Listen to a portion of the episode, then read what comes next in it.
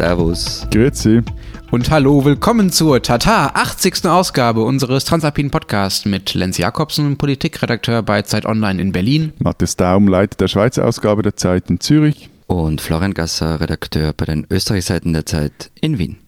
Wie Sie hören, wir haben gute Laune. Es sind nur noch wenige Tage, bis die Wahlen in Österreich vorbei sind. Wir wollen deshalb als erstes Thema heute sprechen über die TV-Duelle im Wahlkampf, davon gibt es in Österreich besonders äh, viele und wir wollen darüber sprechen, ob wir daran irgendwas gut oder schlecht finden, was für eine Funktion die haben, warum es davon so viele gibt. Unser zweites Thema wird sein, die Jagd. Die Jagdsaison haben, hat begonnen, wie wir von Matthias gehört haben und wir wollen wissen, ob das bei uns in unseren Ländern ein umstrittenes Thema ist und wer eigentlich jagen geht. Vorher noch der Hinweis auf unsere Mailadresse. Sie erreichen uns unter alpen.zeit.de E. Florian, ich habe schon gesagt, bei euch sind es nur noch wenige Tage bis zur Wahl, am 29. Yes. September, am Sonntag also. Äh, das heißt, du sitzt jetzt eigentlich nur noch vor dem Fernseher, oder? Nee, nein, also ich könnte Falsche ständig Antwort. vor dem Fernseher nochmals, sitzen, weil, nochmals, weil nochmals, bitte nochmals, richtige Antwort jetzt bitte. Nein, also ich hätte die vergangenen Wochen wirklich durchgehend vom Fernseher verbringen können, weil nämlich ein Fernsehduell nach dem anderen gelaufen ist mit den Spitzenkandidaten. Wie viele davon, davon gibt es denn und wie viele hast du gesehen?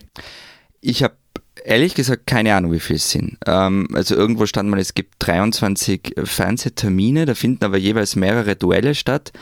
Dann gibt es aber auch noch von den, also verschiedene Zeitungen haben ja inzwischen auch eigene Formate, also es sind sicher weit mehr als 50. Und angeblich sind wir in dem Genre Weltmeister. Und jetzt kommt das Geständnis, ich habe kein einziges davon live gesehen. Wirklich. Na, das ist eine super Voraussetzung für diesen Podcast. Nein, ich schaue sie halt am nächsten Tag nach und dann auch nur die interessantesten, also, beziehungsweise ich schaue mir auch oft bei manchen nur die Ausschnitte an, also die irgendwie interessant sind. Und sonst werde ich nämlich nicht fertig, weil ich habe nämlich auch noch ein anderes Leben. Aber wieso zum Teufel sind denn das so viele Duelle? Naja, angefangen hat der ORF in den 90er Jahren damit. Ich glaube, 94 war das erste Mal, dass alle Parteichefs gegeneinander antreten sind. Wobei, ich weiß nicht, wie es euch geht, aber ich finde ja dieses Wort gegeneinander antreten, duellieren, ähm, irgendwie über die könnte man noch mal gesondert reden, denn ähm, eigentlich, ich meine, diese Konfrontationen sind natürlich auf Krawall gebürstet. Die Frage ist, man sollte eigentlich miteinander reden und Ideen austauschen, aber okay.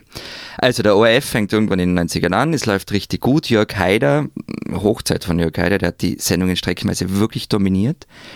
Er war es dann auch, der 1994 das erste Mal ein sogenanntes Tafel in die Kamera gehalten hat, in, einer, in einem Fernsehduell äh, mit dem Bundeskanzler Franz Franitzky. Stopp, stopp, stopp, stopp, stopp. Kannst du das erklären? Ja. Der hält einfach eine Tafel hoch, auf der das, was er gesagt hat, nochmal draufsteht, oder Genau, was? also in dem Fall ging es um ähm, die Gehälter und die Pensionen von einem Arbeiterkammerfunktionär und wie hoch die sind und bla bla bla. Und das hat sich seitdem eingebürgert, dass man, im Grunde ist es wie eine PowerPoint-Präsentation in einem Fernsehduell, dass man oh. so Tafeln reinhält. Das klingt ja super attraktiv. ja, ja, ist ganz, ganz toll. Und also jedenfalls, und Jörg Haider hat diese Sendungen echt, der hat oft Kantersiege dort gehabt. Und ähm, die Privatsender gab es damals noch nicht, die kamen erst später in Österreich. Und die sind halt dann auch eingestiegen, weil es ein recht erfolgreiches Format war. Also Puls 4 vor allem ähm, macht jetzt sehr viel dazu. Und mittlerweile, wie, mittlerweile, wie gesagt, haben auch die Zeitungen ihre Bewegtbildformate und äh, lassen da vor sich hin duellieren und deshalb summiert sich das halt irgendwann. Okay, und selbst wenn du dir die Ausschnitte davon nachguckst, muss doch eigentlich mhm. deine Birne jetzt total matschig sein von diesen ganzen Auftritten und Duellen. Ja, absolut. Hört man mir das an, oder?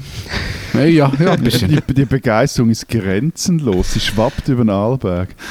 Ja, ich meine, es ist halt so, man hört immer das Gleiche. Also ich glaube, es war Beate Meinl-Reising, ich bin mir jetzt aber nicht sicher. Also die Parteichefin der NEOS, die hat irgendwann mal vor ein paar Tagen gesagt, dass die Argumente sich halt natürlich auch nicht ändern im Laufe der Zeit und auch nicht irgendwie besser oder schlechter werden. Also man kriegt hauptsächlich altbekanntes Vortragen. Es gibt dann so ab und an Überraschungen, aber also so richtig vom Hocker hauen tun die eigentlich niemanden. Ja, aber ich meine, das, also das Lustigste finde ich ja daran, den österreichischen Politikerinnen und Politikern dann auf Instagram zu folgen. Und man hat sogar das Gefühl, in den letzten Tagen, die werden wirklich immer matschiger in der Birne, weil sich das so, so wiederholt und irgendwie, yeah. so, es, es, es, kommt, man hat so das Gefühl, er kriegt so mit so Klassenfahrtstimmung irgendwie. Alle langsam etwas gaga, etwas übermüdet und ähm, viel Gescheites kommt dabei nicht raus. Aber meine Frage ist wirklich, wer, wer schaut sich das alles an? Also, äh, generell so TV-Duelle, äh, eben bei euch, euch ist es dann so ein Durchdeklinieren sämtlicher möglicher Kombinationen. Aber ich meine, in Deutschland gibt es es ja auch und, und da, also das ist dann so wahnsinnig steif und formalistisch. Eben nochmals, ja. wer, wer tut sich das an? Ja, ich habe mir äh, auch, als wir uns auf dieses Thema geeinigt haben, ein bis zwei von diesen Duellen angesehen und ähm, ich muss dir zustimmen, Matthias, ich finde auch gerade die Österreichischen jetzt nicht besonders äh, sprühend. Also ich hatte das Gefühl, das ist einfach die gleiche Sendung nochmal und nochmal und nochmal und nochmal. Ja, also einfach im Prinzip 23 Mal das gleiche Duell und ähm, oder an 23 Abenden. Meistens zwei Kandidaten oder ein oder zwei Kandidatinnen plus ein Moderator oder eine Moderatorin und dann gehen die halt einfach so die Themen durch. Also lustig fand ich ja noch beim Privatsender Puls 4, von dem du ja gerade gerade auch schon gesprochen hast, da hatten sie die irgendwie, ich finde, sehr komische Idee, dass sich die Kontrahenten, das war in diesem Fall der grüne Werner Kogler und eben Sebastian Kurz von der ÖVP, zum Auftakt erstmal was schenken soll. Da hat dann der Kogler so eine kleine Geschenktüte mit Schokolade so ein bisschen verkrampft in die Kamera zum Kurz gehalten und äh, Kurz hat ihm wiederum so einen fetten Kasten mit regionalen Produkten und Obst und Gemüse und Wurst irgendwie dahingestellt und man sah den beide an, wie unangenehm denen das war und ich glaube, ich habe mich noch, habe noch nie so so sehr mitgefühlt mit Sebastian Kurz. Das war das erste Mal, dass ich mit ihm Mitleid hatte. Also wieso? Weil, weil er einfach nur ein paar popige Schokotafeln erhielt und der Kogel einen ganzen Fresskorb, der im Übrigen gar nicht schlecht aussah, der Fresskorb. Ja, also äh, Moment, Moment, popelige Schokolade, ich meine, das war nicht irgendeine Schokolade, sondern schon was Gescheites. Also, ja, aber, aber, die, die, aber die hattest du also in, ma, in zwei, drei Bissen hast du die drunter vom der Sebastian, der sehr gerne viel Süßes isst, wie er ja, uns ja, auch ich dann bring dir mal, ich hat, bring wie dir mal so eine Schokolade mit, Sehr äh, die ist, ähm, ja. Und ehrlich gesagt, also ich meine, das haben sie schon 2017 gemacht bei der Wahl, ähm, bei den ganzen Konfrontationen mit den Geschenken. Und ich habe es damals, ich meine, jetzt ist halt irgendwie ein bisschen eingespielt und nicht mehr überraschend. Aber ich habe es damals eigentlich ganz eine nette Idee gefunden. Und ich meine, why not? Ja, ganz ein nettes Ähm, Land Darf, darf, ich, ja. darf ich kurz eine Zwischenfrage stellen? Oh Gott, bitte, ja. Hat Strache seinen Hund auch als Geschenk in einem Wahlduell erhalten? Also zur ersten Frage, wer sich das anschaut. Ich ignoriere das jetzt einfach von Matthias. Das ist eine interessante Frage, die mich umtreibt. Ja, okay. Also, ähm, interessant ist, nämlich- also zur Frage, wer sich das anschaut. Es gibt recht, komischerweise recht wenige Untersuchungen dazu, obwohl es so viel Konfrontationen gibt. Also ich habe zum Beispiel eine gefunden, da geht es um die Wahlen 2013 und herauskommen ist, dass die Leute einschalten, um ihren eigenen Kandidaten zuzusehen. Ähm, also man ist dann auch wurscht gegen wen anderen, also was weiß ich, ich bin FPÖ-Wähler und ähm, will den Norbert Hofer zuschauen, wie der gegen den Werner Kogler diskutiert, gegen Sebastian Kurz und so weiter. Und gegen wen ist aber eigentlich egal, sondern es geht mir um Norbert Hofer, den will ich anschauen. Dann gibt es aber halt auch noch also die, die echten Straßenfeger-Duelle. Also Sebastian Kurz gegen Christian Kern vor zwei Jahren, das war halt ein Kanzlerduell, ein echtes. Das haben alle gesehen und dann gibt es legendäre Dinge, Jörg Haider gegen Heinz Christian Strache 2008. Das ist sensationell, wirklich. Also beginnen tut's damit, dass Strache dem Haider zu Beginn das Du entzieht. Und er sagt, wir sind nicht per Du, lieber Herr Dr. Haider. Ist wirklich großartig. Oder es gab zum Beispiel, das war während meiner Studienzeit, einen Vizekanzler, der hat in diesen Duellen immer davon gesprochen, etwas in aller Klarheit zu sagen. Ich sage Ihnen in aller Klarheit und so. Das war natürlich super, das war ein perfektes Trinkspiel. Gibt es denn, abgesehen davon, dass man natürlich Glück haben kann und so tolle Protagonisten wie Strache und Haider zusammen hat oder eben diesen schönen Vizekanzler, gibt es denn von den Formaten auch was Innovatives, also an diesen 23 Abenden, oder machen die wirklich 23 Mal das Gleiche? Ja, es wird eben ein Hund verschenkt vielleicht. Und wir wissen es jetzt nicht, weil diese Frage immer noch offen ist. Von wo hat Strache seinen Hund? Hat er den aus dem Duell? Aber ich meine, mir kommt das, Entschuldigung noch schnell, jetzt ist mir noch etwas in den Sinn gekommen. Mir kommt das vor wie bei Olympischen Spielen, wo du so Sportarten hast mit so Unterdisziplinen und keiner wagt sich mal die Unterdisziplinen anzu, abzuschaffen. Also so äh, Schwimmen, wo du 500 Disziplinen hast oder Turmspringen in verschiedensten Variationen. Irgendwie hat sowas. Ich verstehe es nicht ganz, ganz, was die Unterdisziplin sein soll, aber ähm, ich verstehe den Punkt, dass es einfach zu viel ist. Ähm, darauf können wir uns schon einigen. Und von den Formaten, ich meine, die Innovation hält sich insofern in Grenzen, weil du hast halt immer zwei Politiker, die miteinander diskutieren. Im ORF haben sie es inzwischen gekürzt, also im Öffentlich-Rechtlichen ist es zum Speeddating geworden in Wahrheit. Also die, jede, jede Konfrontation dauert 20 Minuten, pro Abend sind da glaube ich drei oder mehr sogar. Und was man davon hat, ich finde nix. Also inhaltlicher sind sicher die auf Puls 4, die dauern fast eine Stunde. Wobei das Wichtigste ist oft gar nicht so die Diskussion, sondern die Analyse danach. Ich, ich habe den Verdacht, wer da der große Analyst ist. Es gibt mehrere, aber der Verdacht von dir ist nicht so ganz falsch. Aber erklär mal, warum ist die Analyse wichtiger als das Duell selber?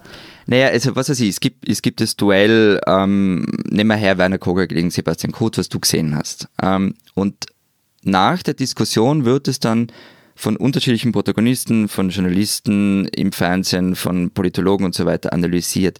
Und mir haben Wahlkämpfer erzählt, von verschiedenen Parteien, dass sie am Tag nach diesen Duellen die, diese Argumente der TV-Analytiker eins zu eins auf Veranstaltungen hören, von Besuchern. Und da schaut also jemand, zum Beispiel dem Peter Filzmeier zu, wie der so die Diskussion und die Teilnehmer fand, der analysiert das so vor sich hin und viele Zuseher machen sich das dann zu eigen. Also die übernehmen dann diese Meinung ähm, von den Leuten, die im Fernsehen das danach analysiert haben. Also ehrlich gesagt, das ist ungefähr das mutmachendste und optimistischste, was ich in letzter Zeit über die, über die Branche der Journalisten gehört habe, dass Leute tatsächlich noch auf uns hören, was wir so vor uns hin analysieren und sei es so nach TV-Duellen im Fernsehen. Ähm, ihr hattet ja aber mal einmal ein wirklich innovatives Format. Das war im Präsidentschaftswahlkampf 2016, wenn ich mich richtig erinnere. Da Als gab es ein unmoderiertes. Wurden, meinst du? Genau, genau.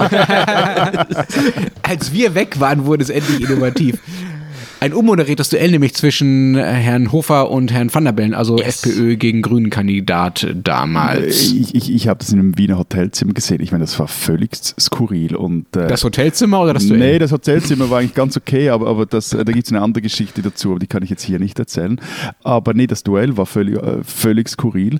Und äh, ganz ehrlich, also ich fand damals Hofer um Welten besser. Ich meine, nicht was er gesagt hat, sondern wie er es gesagt hat. Das ist ein rechter Fuchs, wenn es darum geht, sich rhetorisch ins rechte Licht zu setzen. Also das hat mich echt beeindruckt. Deine Wortspiele heute sind super. You're on fire, hey. du beantwortest mir bis jetzt nicht die Frage nach dem Hund von Strache, also muss ich mich selber unterhalten. Nein, zu diesem unmoderierten Duell, also ich meine, das ist völlig, also das kann man sich noch nachschauen, das kann man noch nachsehen auf YouTube, wer es noch immer nicht gesehen hat, das ist halt völlig äh, entglitten. Um, und ich habe zum Beispiel die zwei Kampagnenchefs von Van der Bellen nach der Wahl gefragt, was ihr größter Fehler gewesen sei und sie haben gesagt, dieses Duell. Also sie hätten sich nicht darauf einlassen dürfen und sie hätten wissen müssen, dass es einfach völlig eskaliert, weil Norbert Hofer, wie du sagst, echt richtig gut ist in solchen Settings. Also dem kommt man auch nicht bei. Ich habe das ja damals auch gesehen, fand es als Zuschauer äh, relativ unbefriedigend. Ich fand es auch auffällig, dass das Hofer so gut war, aber ich fand es auch unbefriedigend, weil ich das Gefühl hatte, mhm. sie springen zwischen den Themen und das ist eher so ein rhetorisches Spiegelfechten, als dass es wirklich um Inhalte geht. Und das hat mir vor allem gezeigt, dass eine gute Moderation dann tatsächlich, da sind wir dann wieder beim, wieder beim Journalismus, äh, dann wahrscheinlich das Wichtigste ist für ein gutes äh, TV-Duell zwischen Politikern. Und das ist in Deutschland leider auch so ein bisschen äh, in den Hintergrund getreten, weil in Deutschland diese Duelle, du hast es ja schon gesagt, Matthias, total ver verregelt sind. Da gibt es dann ganz genaue Abmachungen darüber, die dann auch ausgeklüngelt werden zwischen dem Sender und den Vertretern der verschiedenen Parteien, die da teilnehmen. Angela Merkel ist da eine besonders harte Verhandlerin, beziehungsweise die Leute, die sie in diese Verhandlung schickt. Die lässt dann genau festlegen, wie viele Sekunden wer antworten darf und wer dann wiederum wie lange erwidern darf und wer, wie viel es für welches Thema gibt. Und dann läuft immer so eine Uhr mit, weißt du, wie so eine Clockshot beim Basketball. Und das ist dann auch genau das, was diese TV-Duelle schlimmstenfalls sind, zumindest in Deutschland, nämlich eher Punkte zählen und eher so eine Art Sportberichterstattung als Politikjournalismus. Aber, aber sorry, aber du warst doch der, der in Vorbereitung des dass du gesagt, eigentlich findest du die Duelle gut und interessant. Und jetzt findest du, ja. stimmt, haben wir dich einfach überzeugt in diesen äh, knapp 15 Minuten? Oder? Richtig, du bist nicht sehr meinungsstark. also, also wenn, dann habe ich mich ja wohl gerade selbst überzeugt. Nein, im Ernst. Ich finde, das Format, das habe ich ja versucht zu sagen, wenn das gut moderiert ist, kann das extrem extrem wertvoll sein, wenn es eben nicht um Punkte und um Sekunden geht und um diese Spielereien und um diese rhetorischen Kniffe, sondern wenn es den Moderatoren und den Kontrahenten gelingt, die unterschiedlichen politischen Vorstellungen, die es ja gibt in einem Wahlkampf, also ja, normale Politiker gehen ja mit verschiedenen Programmen in Wahlkämpfe und diese Vorstellung klar und verständlich herauszuarbeiten an klaren Fragen und mit klaren Punkten, das kann, kann sehr, sehr hilfreich sein. Gerade für diejenigen, die schon ein bisschen Vorwissen haben, aber tatsächlich unentschieden sind zwischen verschiedenen Parteien, ähm, ist das, glaube ich, eine sehr prägnante Form, ähm, da Unterschiede auf den Punkt zu drehen. Und wenn es halt weniger um dieses, sie drehen mir das Wort im Mund um Scharmützel geht und mehr um inhaltliche Abgrenzung. Ähm, zuerst noch zum einen, also Sportduelle, ja, das, also es sind Sportveranstaltungen in Wahrheit und es gibt zum Beispiel bei unseren ähm, Fernsehkonfrontationen danach immer so Umfragen, wer war besser und dann irgendwie, der war fünf Prozentpunkte besser bei unseren Zusehern. Genau. Also da kenne ich was davon ist halt wenig. Mhm. Darf ich noch was dazu sagen? Es gibt eine ganz interessante Studie aus den USA, die untersucht hat, dass sich, das ist quasi die Pervertierung von dem, was du zu den Analytikern gesagt hast, auf die alle hören, Florian, die untersucht haben, dass die Leute nicht die Menschen in den TV-Duellen, in den politischen TV-Duellen besser finden, die das Bessere gesagt haben, sondern die Leute besser finden, die die anderen Leute besser finden. Es gibt dann so Instant-Umfragen direkt nach den Duellen, wo man nur noch auf die, auf, äh, aufs Handy drücken muss und sagen kann, wer, wer, man, was man glaubt, wer gewonnen hat. Und wenn da der eine besser abschneidet, dann verschiebt das wiederum die Meinung der anderen. Das heißt, sie gehen einfach dahin, wo, wo der Sieger steht. Ja? Also es ist tatsächlich ganz primitiv. Aber, aber sag mal, das mit der inhaltlichen Abgrenzung, was du vorher gemeint hast, sind so, so ähm, TV-Debatten. Ich meine, wo gibt es sowas wirklich? Ähm, ich glaube, es gibt keine Sendung, in der das perfekt funktioniert, aber ich fand zum Beispiel die TV-Duelle zur Europawahl, die ja erst ein paar Monate her sind, zwischen Franz Timmermans, also dem äh, europaweiten Spitzenkandidaten der Sozialdemokraten, und Manfred Weber, dem Spitzenkandidaten der Konservativen, der es dann ja doch nicht wurde, die fand ich ziemlich hilfreich. Ich finde, das hat ganz gut funktioniert, weil man sowohl gemerkt hat, was sie unterschiedliches wollten, also sei es in der Haushaltspolitik oder in der Frage, äh, inwieweit Europa auf Rechtsstaatlichkeit in den Mitgliedsländern dringen soll, als auch im Stil. Also Timmermans war einfach ein ganz anderer Typ als Weber. Und ich finde, das darf auch eine Rolle spielen bei Wahlentscheidungen und dafür sind Duelle ein sehr gutes Format, um das sichtbar zu machen. Genau, aber wobei wir da von einer anderen Spielebene sind, wenn es um ähm, EU-Wahlen geht. Also es gibt übrigens zu EU-Wahlen eine wirklich super Studie zu diesen Fernsehkonfrontationen, nämlich aus dem Jahr 2014. Also da wurden in 24 Ländern Menschen vor und nach diesem einen großen Eurovisions-Diskutierabend abgefragt. Vielleicht erinnert ihr euch an diesen Abend, wo, wo alle waren. Und rauskommen ist, dass sich da sehr wohl was verschoben hat bei den Zusehern. Also man, man, also man kannte die Kandidaten danach besser, man traute sich zu, sie politisch einzuordnen. Und auch die, die eigene Meinung etwa zur Frage, ob bestimmte politische Probleme auf EU-Ebene gelöst werden sollen, hat sich durch diesen einen Fernsehamt leicht verändert. Aber, und das wäre jetzt meine Einschränkung, dort sieht man als Zuseher Politikerinnen und Politiker, die man nicht so gut kennt meistens. Also die einen auch nicht jeden Tag aus der Zeitung entgegenlachen. Ich meine, wer kannte Timmermans zum Beispiel vor zwei Jahren? Das war wahrscheinlich und du meinst, das funktioniert bei, bei Sebastian Kurz nicht mehr, weil den eh alle kennen. Genau, und diese Argumente kenne ich auch alle. Also was soll sich da jetzt noch groß verändern? Wir haben jetzt eine ganz besondere Situation in diesem Podcast. Es ist, glaube ich, noch nie vorgekommen, dass wir noch gar nicht über die Schweiz geredet haben. Matthias, du hast noch gar nichts von dir erzählt. Keine Was ist da los? keine kantonale ja. Regelung. Nur so einen komischen Hundewitz und ansonsten hält er sich zurück. Also wie ist das eigentlich bei euch? Sag doch mal. Von wo hat Strache seinen Hund? Hat er den aus einem Fernsehduell? Wer hat ihm den geschenkt? Das okay. ist eine Frage, die ich umteilt. Aber okay, Fernsehduelle. Habt ihr sowas überhaupt? Ja, nein, nicht in dieser Art und Weise, weil wir halt keine Spitzenkandidaten haben wie ihr. Und ähm, der Bundesrat, der sich noch am ehesten für solche nationalen Duelle eignen würde, der, das wird zwar auch ein recht großer TV-Sitzkreis werden, der wird halt vom Parlament gewählt und das erst nach den Wahlen, nach so etwas eigenen seltsamen Regeln. So, also funktioniert nicht wirklich. Was gibt. Das sind äh, TV-Duelle oder Diskussionen in den regionalen Stationen. Und ab und zu wird auch wieder mal ein kantonales Duell ins Schweizer Fernsehen gehievt. Jetzt in diesem Wahlkampf auffällig häufig. Also ich glaube, ähm, vergangene Woche war in einer Sendung ging es um die Ständeratswahlen im Kanton Aargau, in einer anderen Sendung um die Ständeratswahlen im Kanton Zürich. Aber eigentlich ist das etwas absurd, weil die, die, also die Kantone sind ja bei uns die Wahlkreise und von dem her ist das jetzt, ja, interessiert mich so semi-mäßig, was jetzt zum Beispiel im Kanton Basel-Land dann wieder gewählt wird, weil ich da dann eh nichts direkt zu sagen habe oder was, was die Kandidaten da meinen. Schon politisch grundsätzlich interessant, aber nicht so wahnsinnig. So. Ja, aber äh, finden Wahlen bei euch dann überhaupt im Fernsehen statt? Ja, ja klar. Also eben, es gibt äh, zum Beispiel die Arena, das ist die wichtigste politische Diskussionssendung in der Schweiz und die produzieren Spezialausgaben zu den wichtigsten Themen im, im Wahlkampf. Wie Themen? Also so richtig Themen-Themen? Ja, so, so, Themen, so, so Themen-Themen. Das sind so Themen-Themensendungen. Ich weiß, es ist unvorstellbar für dich. Aber äh, keine Sorge, also so gehaltvoll sind die dann auch nicht. So. Dann bin ich wieder beruhigt. Wie sind denn die Quoten bei euch, Florian, nachdem wir jetzt so an den TV-Duellen rumgemerkelt haben, zumindest an den österreichischen? Du hattest vorhin ja schon gesagt, dass es manchmal so Straßenfeger-Duelle gibt. Bei uns ist ja ehrlich gesagt, dadurch, dass es sie so selten gibt und immer nur ein oder zwei pro Wahlkampf auf Bundesebene, ist eigentlich jedes dieser Duelle ein absoluter Straßen, Straßenfeger-Ereignis im Fernsehen. Wird eigentlich noch getoppt von der, von der Fußball-WM. Also da schauen immer so locker über 20 Millionen Leute zu. Wenn es davon 23 Abende gibt, dann schaut doch irgendwann niemand mehr zu, oder? Also außer dir natürlich. Ich schaue sie ja eh nicht am Abend. Also ich schaue sie ja dann in der Arbeitszeit untertags. Aber ja, also die werden gesehen. Und das ist auch der Grund, warum sie gemacht werden, äh, weil die Quoten einfach gut sind.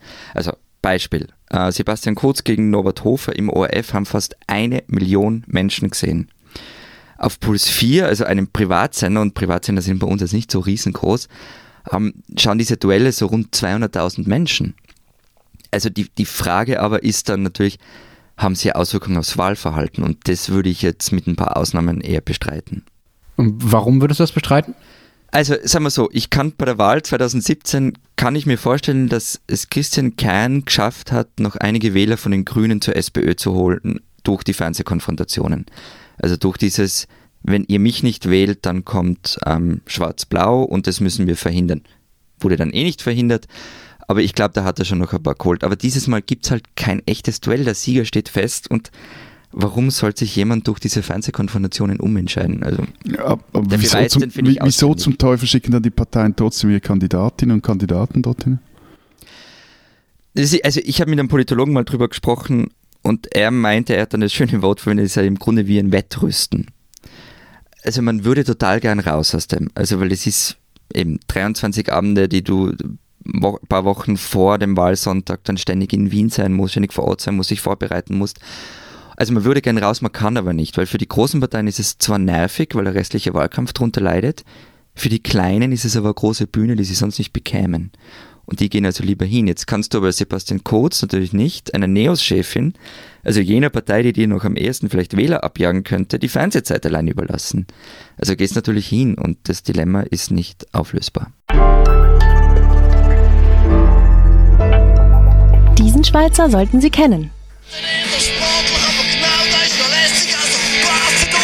Gott, Matthias.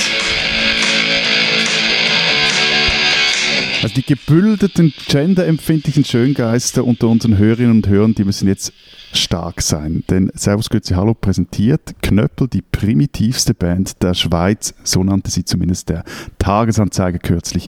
Die Band um Sänger und Gitarrist Daniel Midimittag brettert zur Freude des männlichen wie weiblichen Publikums seit einigen Jahren ihre rotzigen Punk-Songs in den mal größeren, häufiger aber kleinen Schweizer Clubs runter. Üben tun sie nicht, die spielen einfach Konzerte und sowieso votieren sie sich um allerlei MeToo, toxische Männlichkeit, Knöppel kümmern sich um solche Zeitgeistdebatten nicht. Oder wie es ihr Frontmann sagt, Zitat, wir sind eigentlich nie schlüpfrig, wir pflegen bloß die Rüppelhaftigkeit. Und das, ehrlich gesagt, macht richtig gute Laune und zwar nicht nur mir. Ihr Song Prada wurde im vergangenen Jahr in einem zweiter seltsamen Voting, aber trotzdem zum besten Rocksong aller Zeiten gewählt, hier im Schweizer Radio. Mhm. Und äh, der Refrain. Schweizer Radio Basel und Umgebung. der Refrain, der, der endet dann halt so. Da kaufe ich halt Prada, ihr Wichser. Ich kann auch anders, ihr Wichser. Packe mit Stylist und fahre auf Axgona und shoppe euer Wichser ins Koma. Wie gesagt, Rüppelhaftigkeit. So, und jetzt erscheint das neue Album von Knöppel. Diesmal ist das Foto nicht ihr Wichser, sondern das männliche Glied. Äh, ja, das ist vulgär und ja, das ist mehr als deftig und es ist eben auch vor allem großartig vorpubertär. Wollt ihr wissen, wie der Refrain jetzt geht? Nein. Nein. Ihr seid verklemmt. Das heißt nicht Schwanz, das heißt nicht Schniddel, nicht Nudeln, nicht Nile, nicht Schwengel, nicht Lümmel, nicht Pinsel. Das heißt Glied, Glied, einfach Glied. Okay, ihr findet es doof? Ja. Ja. Ich nicht. Ich finde, diese unbekümmerte Rock'n'Roll-Attitüde, die schließlich niemandem richtig wehtut, ist erfrischend befreiend oder wie es Knöppel Schrei singen würden, voll Italia. Knöppel, eine Schweizer Band, die man kennen bzw. hören sollte.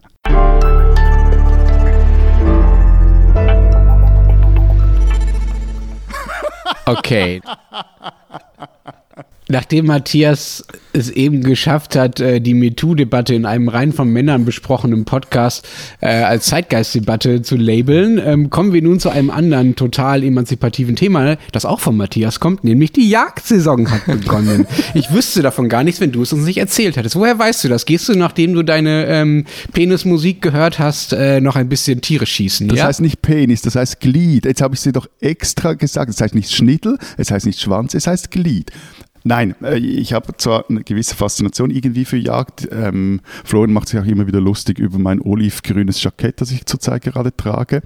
Zu Recht. Oh, aber also keine Angst, ich kann weder schießen, hatte noch nie ein Gewehr in der Hand und stundenlang ruhig auf dem Hochsitz sitzen, das ist wirklich nicht mein Ding. Aber ich esse gern und die Speisekarte ist mein Jahreszeitenkalender. Und da steht nun halt wieder Hirschpfeffer, Rehricken drauf. Oder, das muss man als Zeitmitarbeiter auch erwähnen, sonst kackt das unternehmensinterne Karma ab, ein vegetarischer Herbstteller. Also muss Jagd sein. Ja, wir haben da vielleicht einen, einen ähnlichen Zugang zur Jagd, wobei, mal schauen, aber wusstet ihr zum Beispiel, dass es sowas wie ein subjektives Jagdrecht gibt? Also das definiert, wer das Recht hat auf die Jagd. Und in Österreich und Deutschland liegt es halt bei den Großgrundbesitzern und in der Schweiz liegt es beim Staat. Yes. Äh, Das heißt, was in der Praxis, dass bei euch die Jäger alle beim Staat angestellt sind? Äh, nur in einem Kanton, im Kanton Genf, dort wurde die Jagd 1974 nach einer Volksabstimmung abgeschafft. Seitdem regulieren staatlich äh, bezahlte Wildhüter die äh, Tierbestände. In den anderen Kantonen, das ist der Unterschied, gibt es aber entweder eine sogenannte Patentjagd oder eine Revierjagd. Also das, das heißt, du kaufst dir, also nicht nur, weil dir der Wald oder das Grundstück gehört, darfst du darauf jagen. So, das ist der Unterschied zu Deutschland und Österreich. Und in der Schweiz heißt das, bei der Patentjagd kaufst du dir beim Kanton ein Patent und kannst zu bestimmten Zeiten überall im ganzen Kanton bestimmte Tiere schießen. Oder, das ist das andere äh, Modell, Revierjagd, du bist offiziell zuständig für ein gewisses Jagdrevier im Kanton und darfst dann dort auf die Jagd gehen, musst dann aber Buch führen und äh, sagen, was du geschossen hast und auch dich, also sich auch an Regeln halten und auch gewisse Anzahl von Tieren schießen. Ähm, es gab auch, auch in anderen Kantonen immer wieder die Versuche, die Jagd zu verstaatlichen, also das heißt abzuschaffen und den Wildhütern zu übertragen. 2018 kam im Kanton Zürich eine entsprechende Volksinitiative zur Abstimmung, wurde aber haushoch verworfen. Ja, weil verstaatlichen bei euch ja Unwort ist. Nein, weil, weil es, also ich, ich weiß ehrlich gesagt, das wurde jetzt im Kanton Zürich auch nicht so hoch gekocht. An Kanton ist es anders, aber da kommen wir später noch dazu. Was mich überrascht hat, ist, wie viele Jäger es überhaupt insgesamt gibt. Das sind ganz schön viele. Also in Deutschland sind es über 300.000, also äh, immerhin fast halb so viele wie die Lehrer. In der Schweiz sind, Zweieinhalb Lehrer kommen auf einen Jäger. in der Schweiz sind es etwa 30.000 Jäger, äh, anteilsmäßig also etwa gleich viel wie bei euch, Lenz. Man merkt euch beide irgendwie das Städterleben an, dass, dass ihr das viel empfindet oder euch darüber wundert. Ihr seid urban verwahrlost. Also ich kann zum Beispiel in meinem Umfeld, kann ich jetzt nicht zählen, wie viele Leute die Jagdprüfung haben. Also wobei das aber nicht heißt, dass die alle jagen gehen. Und einmal zu den nackten Zahlen, insgesamt gibt es in Österreich 118.000 Jägerinnen und Jäger. Wow. Und noch einmal zurückkommen auf das, was Matthias gesagt hat, wegen der Bezahlung. Also in Österreich gibt es nicht ganz 500 Berufsjäger und die sind angestellt einerseits bei den Jagdpächtern, Grundeigentümern, aber halt auch bei Jagdgenossenschaften und Nationalparks. Und dazu genehmigen sich Bundesländer äh, wie Tirol zum Beispiel eigene Landesjagden. Also so ganz ein großes Unikum ist es in der Schweiz jetzt auch nicht. Hm. Wenn man sich mal anschaut, woher die Jagd kommt, das war ja jahrhundertelang ein Privileg der Adeligen. Ne? Also selbst wenn äh, sie damit nur ihre Felder oder Wälder schützen wollten, die normalen ähm, Nicht-Adligen durften in dieser Zeit einfach gar nicht äh, jagen gehen. Und die Forderung nach einem allgemeinen Jagdrecht, also dass auch die normalen Bauern ähm, Tiere schießen durften, muss man so platt zu sagen, äh, war sogar 1848 in der Freiheitsbewegung eine der zentralen äh, Forderungen. Und ich glaube, daher kommt auch so ein bisschen diese Zuschreibung des Jagens als Adelshobby. Wie ist das denn bei euch? Ist Jagen immer noch Adelshobby oder ist das was aus der breiten Bevölkerung? Die ganzen Freunde, von denen du erzählt hast, oder, oder Bekannten, Florian, sind das alles Adelige oder sind das äh, Leute wie du und ich? Ähm, also es gibt grundsätzlich das Klischee bei uns und es ist auch nicht so ganz falsch. Jagen gilt, gilt als Hobby der feineren Gesellschaft und sie werden ihrem Ruf da auch ganz gerecht. Also ob Bankenchefs, ÖVP-Politiker ähm, oder eben alter Adel. Also es gibt ja keinen Adel mehr bei uns, aber es gibt den alten Adel. Die feiern sich schon ganz gern in der Jägertracht. Aber wenn man dann genauer drauf schaut, wer die Masse an Jägern ist, also von denen, die eine Jagdprüfung haben, dann stimmt das Klischee halt nicht mehr so. Also das sind normale Durchschnittsmenschen, die sich das als zugegebenermaßen recht teures Hobby leisten. Manche haben sogar eigene Jagdpacht, da schließen sich dann mehrere zusammen, pachten sie auch gemeinsam oder gehen halt, weiß ich nicht, einmal das Jahr oder einmal alle zwei Jahre auf die Jagd. Ja, Also bei, bei uns ist so wie ich das beurteilen kann, gerade in den Bergkantonen relativ verbreitetes Freizeitvergnügen. Ja. Die, die, die Patente sind dort auch nicht allzu teuer. Also das, äh, das lässt sich äh, finanzieren. Und gibt es daran auch Kritik an der Jagd? Ja, also eines, äh, also es gibt epische Streitereien, vor allem in Graubünden und im Wallis. Also äh, der im Graubünden, den habe ich mal etwas näher verfolgt, weil wir auch eine große Geschichte mal im Blatt hatten. Ähm, und die Kollegin, die da für uns darüber schrieb, die kam dann damit wirklich in Teufelsküche, weil äh, irgendwie kein ein, kaum ein anderes Thema wird in den Bergen der derart hitzig debattiert wie die Jagd. Details erspare ich jetzt, es geht darum, wann wie gejagt werden kann. Und gerade in diesen Tagen hat das Parlament in Bern ein neues Jagdgesetz beschlossen, eine Revision. Und es geht dabei allerdings weniger, also oder auch, es geht um Rotwild, aber vor allem umstritten war der Umgang mit den Großraubtieren, also mit, mit Wolf, mit Bär etc.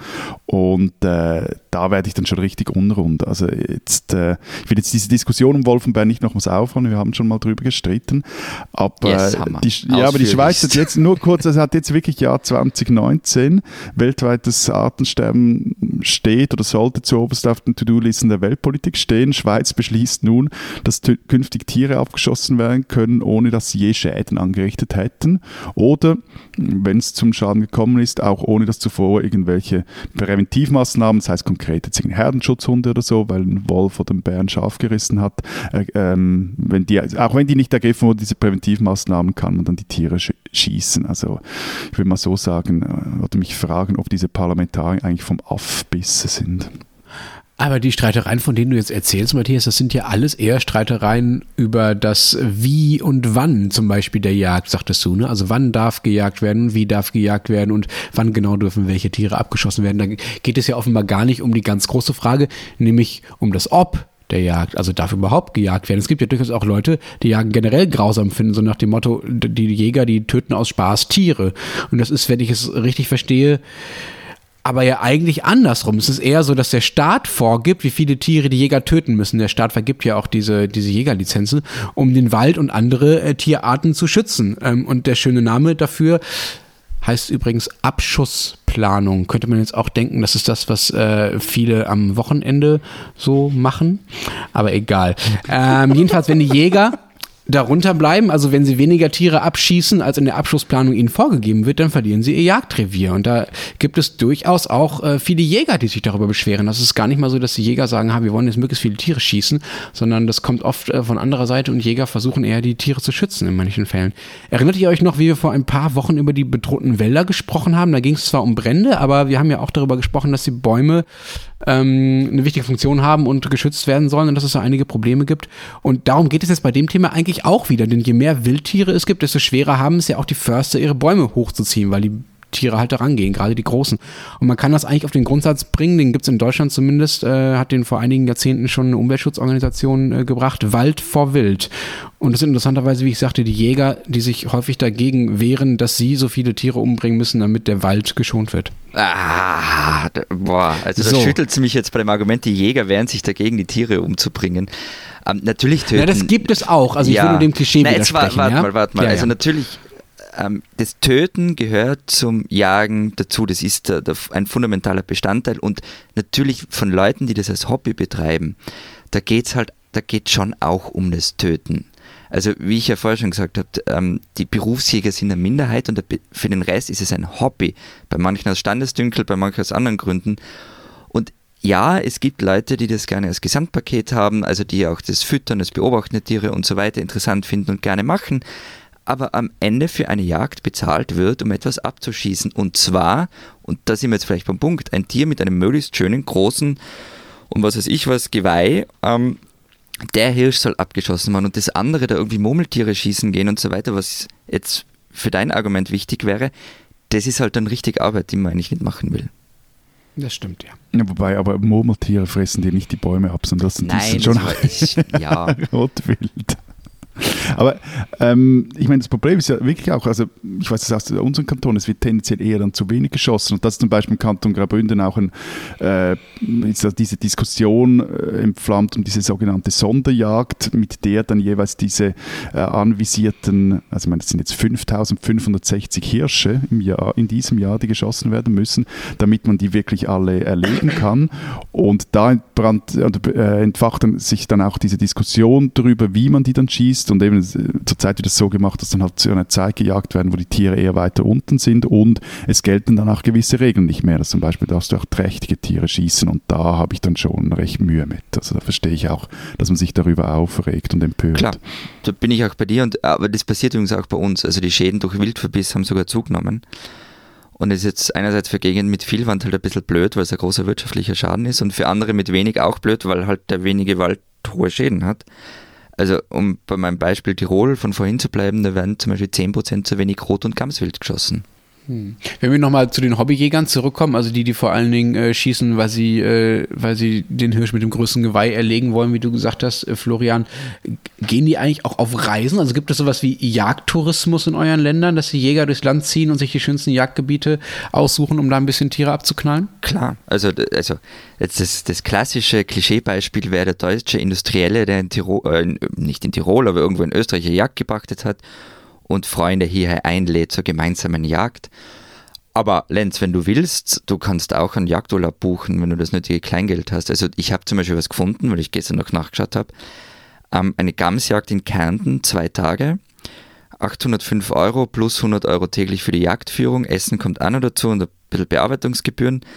Und wenn du dann was schießen willst, dann legst du nochmal zwischen 1300 und 2700 Euro zusätzlich ab, je nachdem, wie prächtig die Gams ist, die du da schießt. Also billig ist das alles nicht. Ja, wobei der Punkt ist ja, eine Gams an der Wand, die macht sich ja nur so mäßig gut. Ich meine, wenn ich jetzt da Lenzes Zimmer sehe, wo er sitzt, wirklich gut will sich da an der Mach Wand einen, Steinbock machen, ist aber etwas teurer, kannst aber im Wallis schießen. Ähm, ja. Trophäe kostet zwischen 5.400 und 12.600 Franken. Hornlänge gibt den Ausschlag, Preis dafür. Dazu kommt noch das Patent. Leider, Lenz, bist du ja Ausländer bei uns, also das würde dann 3200 Franken kosten. Geht dir das ins Geld, aber macht sich also wirklich cool bei dir an der Wand. Schweizer Jäger sehen das Ganze aber nicht so gern, also diesen Jagdtourismus. Äh, sie argumentieren, also der Jagdverband argumentiert, dass die Jagd für jedermann erschwinglich sein soll. Man spricht da von der sogenannten Volksjagd. Und zum Beispiel Kanton Graubünden, die wollen wirklich keine Touristen haben, die auf die Jagd gehen. Da zahlen Einheimische 760 Franken für die, das Jagdpatent. Ich jetzt als Außerkantonaler würde 2800 Franken zahlen und der liebe Lenz oder auch der Florian, die müssen dann 15.000 Franken hinblättern. Funktioniert also anscheinend. Es werden keine Patente an Ausländer verkauft. Also die Graubündner müssen auch keine Sorge haben und auch sonst niemand, auch die Tiroler nicht. Ich komme nicht zum Jagen. Äh, es ist zwar nett, dass ihr so um mich geworben habt und äh, vielleicht können wir eine Kickstarter-Kampagne starten und dann machen wir das mal irgendwie ironisch oder so. Aber ehrlich gesagt, ich finde das immer noch ein ziemlich seltsames Hobby, so zum Spaß Tiere abzuknallen. Die spinnen, die Schweizer. Campione d'Italia ist eine italienische Enklave am Luganersee, umgeben von lauter Schweiz. Bedient von der Schweizer Post, ausgestattet mit Schweizer Telefonnummern, Schweizer Autonummern, Schweizer Müllabfuhr, Schweizer Abwasserreinigung und bezahlt wird in Campione mit Schweizer Franken. Als wäre das nicht schlimm genug, steckt das Dorf seit dem Konkurs des Casinos, das der Gemeinde gehörte, richtig in der Merda. Es häufen sich Schulden von mehr als 100 Millionen Euro, recht viel für einen Ort mit 1900 Einwohnern.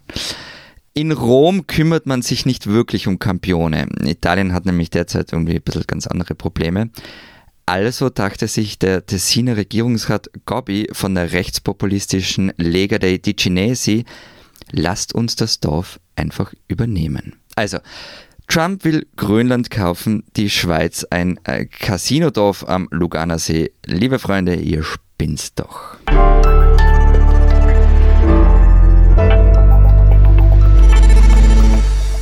Das war es diese Woche bei unserem Transalpinen Podcast. Wenn Sie wissen wollen, was in Österreich und der Schweiz sonst noch los sind, dann schauen Sie in die gedruckten oder digitalen Ausgaben der Österreich- oder Schweiz-Zeit. Was habt ihr vorbereitet, Matthias? Wir haben den nächsten Teil unserer Demokratie-Update-Serie, die wir vergangene Woche lanciert haben. Diese Woche gibt es ein Interview mit zwei Gründern der Operation Libero, einer liberalen zivilgesellschaftlichen Organisation, die sich vor fünf Jahren hier in die Politik hat einmischen zu beginnen. Und äh, wir fragen uns jetzt nach fünf Jahren, was bringt das mehr Zivilgesellschaft für die Demokratie? Und wir fragen uns ganz einfach, was könnte uns nach dieser Nationalratswahl blühen? Und wenn Sie wissen wollen, was in Deutschland so los ist, dann lesen Sie Zeit Online oder den Rest der gedruckten Zeit in Deutschland. Wir hören uns nicht nächste Woche Mittwoch wieder, sondern wahrscheinlich schon am Montag, nämlich am Tag nach der Wahl in Österreich, Wahl nach der Nationalratswahl werden Florian und ich in einer äh, kleinen Sonderausgabe, der Matthias hat sich ausgeklingt, er wird urlauben,